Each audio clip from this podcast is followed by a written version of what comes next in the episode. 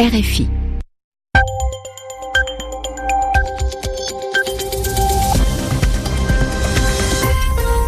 Vous écoutez RFI les 21h à Paris, 20h en temps universel. Jeanne Bartoli. Bonsoir à tous et bienvenue dans votre journal en français facile, présenté ce soir avec Sylvie Berruet. Bonsoir Sylvie. Bonsoir Jeanne, bonsoir à tous. Et à la une, trois mesures pour calmer les gilets jaunes en France. Elles ont été annoncées par le Premier ministre Édouard Philippe, mais l'opposition et une partie du mouvement des gilets jaunes estiment que ce n'est pas suffisant. Theresa May en difficulté au Parlement britannique. Les débats sur le traité de retrait de l'Union européenne ont pris du retard. Les députés accusent le gouvernement d'outrage au Parlement. Enfin, nous serons à Nancy avec Christophe Diremzian pour l'Euro féminin de handball. La France affronte ce soir le Monténégro. Le journal. Le journal. En français facile. En français facile. Plus de trois semaines après le début du mouvement, le gouvernement français a fait un premier pas vers les gilets jaunes aujourd'hui. Le Premier ministre Édouard Philippe annonce plusieurs mesures. La suspension de la hausse de l'augmentation des taxes sur les carburants pendant six mois. Il promet qu'il n'y aura pas d'augmentation des tarifs de l'électricité et du gaz pendant l'hiver. Enfin, le durcissement du contrôle technique des véhicules est lui aussi reporté. Taxe ne mérite de mettre en danger l'unité de la nation, c'est ce qu'a déclaré le Premier ministre. L'opposition juge ces mesures insuffisantes. Julien Chavannes était cet après-midi à l'Assemblée nationale. Trop peu Trop tard. Le gouvernement lâche du lest, mais pour le député Les Républicains Damien Abad, on est encore loin du compte. Trop peu face à une colère profonde et légitime des Français à l'égard de votre politique de matraquage fiscal permanent.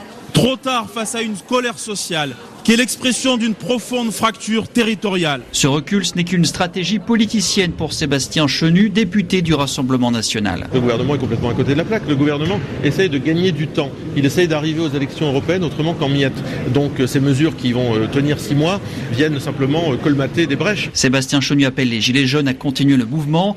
Il portera leurs revendications ce mercredi lors du débat organisé dans l'hémicycle, tout comme le chef du Parti communiste, Fabien Roussel. Enfin, ça arrive, ça aurait dû venir beaucoup plus tôt.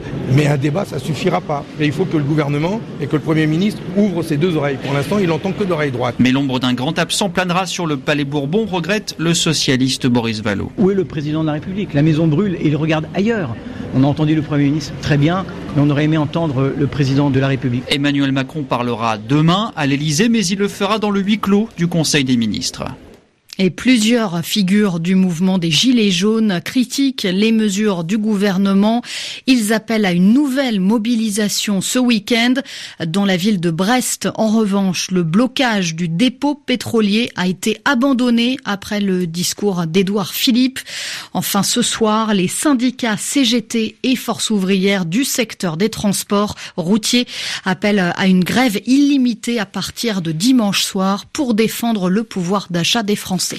Le climat politique, hein, Jeanne, particulièrement tendu également au Royaume-Uni. C'est aujourd'hui que devait commencer le débat sur l'accord de sortie du Royaume-Uni de l'Union européenne. Débat au Parlement britannique. Il doit durer cinq jours, mais le débat a pris du retard. Les députés ont voté une motion d'outrage au Parlement.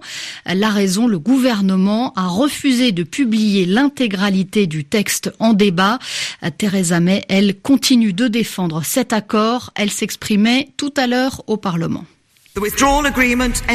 L'accord de retrait garantit que nous quitterons l'Union européenne le 29 mars l'an prochain de manière souple et ordonnée. Il protège les droits des citoyens européens vivant au Royaume-Uni et ceux des citoyens britanniques vivant en Europe afin qu'ils puissent continuer à vivre comme avant. Il fixe un délai de mise en œuvre précis qui laisse aux entreprises le temps de se préparer à leur nouvel environnement. Pendant cette phase de mise en œuvre, les échanges commerciaux se poursuivront sur les bases actuelles afin que ces entreprises n'aient à s'adapter qu'une seule fois. Il prévoit également un règlement équitable de nos obligations financières, à savoir moins de la moitié de la somme que l'Europe avait à l'origine exigée. La première ministre britannique Theresa May. Au Yémen, une délégation de rebelles outils a quitté aujourd'hui Sanaa pour se rendre en Suède. La délégation est accompagnée par le médiateur de l'ONU, Martin Griffiths, annonce alors que des discussions de paix doivent avoir lieu dans la semaine. Les représentants du gouvernement yéménite pourraient arriver sur place demain. Le Yémen où quasiment toute la population a besoin de protection et d'assistance humanitaire.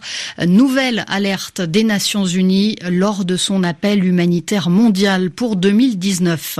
Et direction la Papouasie, hein, une province de l'est de l'Indonésie.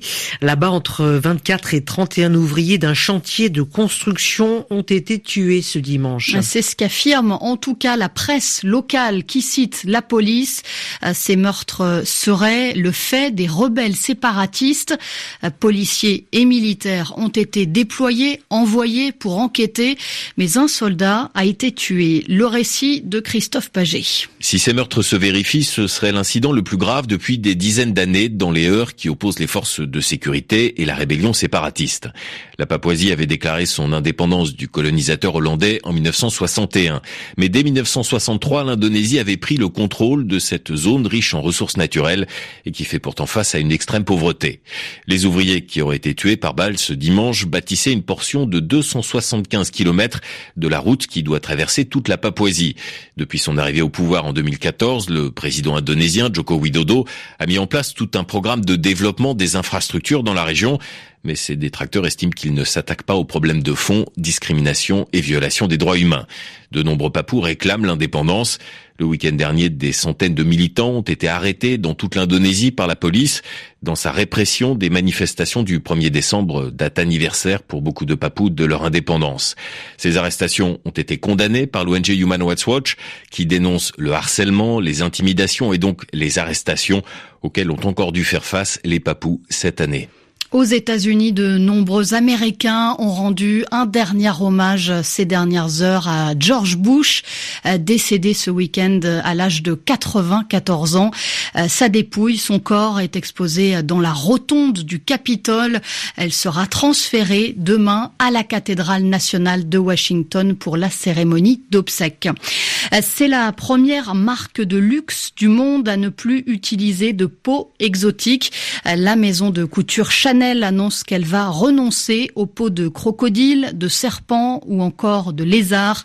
Les sacs en peau de python ont ainsi été retirés cet après-midi du site web de Chanel. Les sports, l'équipe de France féminine de handball affronte le Monténégro en tour préliminaire de l'Euro 2018. Les deux équipes ont déjà validé leur ticket pour le tour principal, mais le match reste capital pour la suite de la compétition et notamment la qualification pour les demi-finales.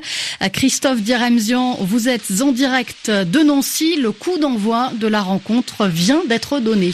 Effectivement, 6 minutes et 23 secondes de jeu ici à Nancy et ça ne pouvait pas mieux démarrer pour les Françaises euh, qui mènent déjà 4 à 0 euh, les Françaises euh, qui auront évidemment donc l'obligation de l'emporter face à ces Monténégrines dont le jeu est un petit peu rugueux et ça s'est déjà vu notamment par une première suspension de 2 minutes de celle qui représente le plus grand danger côté monténégrin l'arrière Georgina Jokovic. Pour l'instant les deux équipes sont à égalité numérique sur le terrain mais nette domination des euh, Françaises face à des Monténégrines qui n'ont pas trouvé de solution à l'instant tout de même. Un premier but euh, marqué euh, pour les Monténégrines, mais pour l'instant ce sont bien les tricolores qui mènent ce match par le bon bout. Elles ont bien démarré grâce à de très belles accélérations qui ont mené notamment un début de Grâce Zahadi, de Laura Flip et de la capitaine Siraba Dembélé. Les Françaises donc qui ont l'obligation toujours de l'emporter pour préserver leur chance de qualification pour les demi-finales. Et pour l'instant, eh bien, elles sont bien parties ces Françaises. 4 buts à 1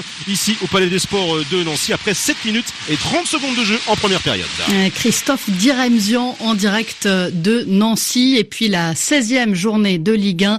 Euh, match nul tout à l'heure 0-0 entre l'OGC Nice et Angers et puis Monaco euh, l'a emporté 1 à 0 sur la pelouse d'Amiens.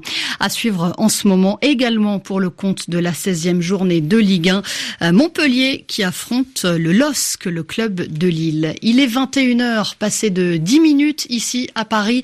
Euh, c'est la fin de ce journal en français facile présenté avec Sylvie Berruet. Excellente soirée à tous sur nos antennes. Merci Jeanne, à demain.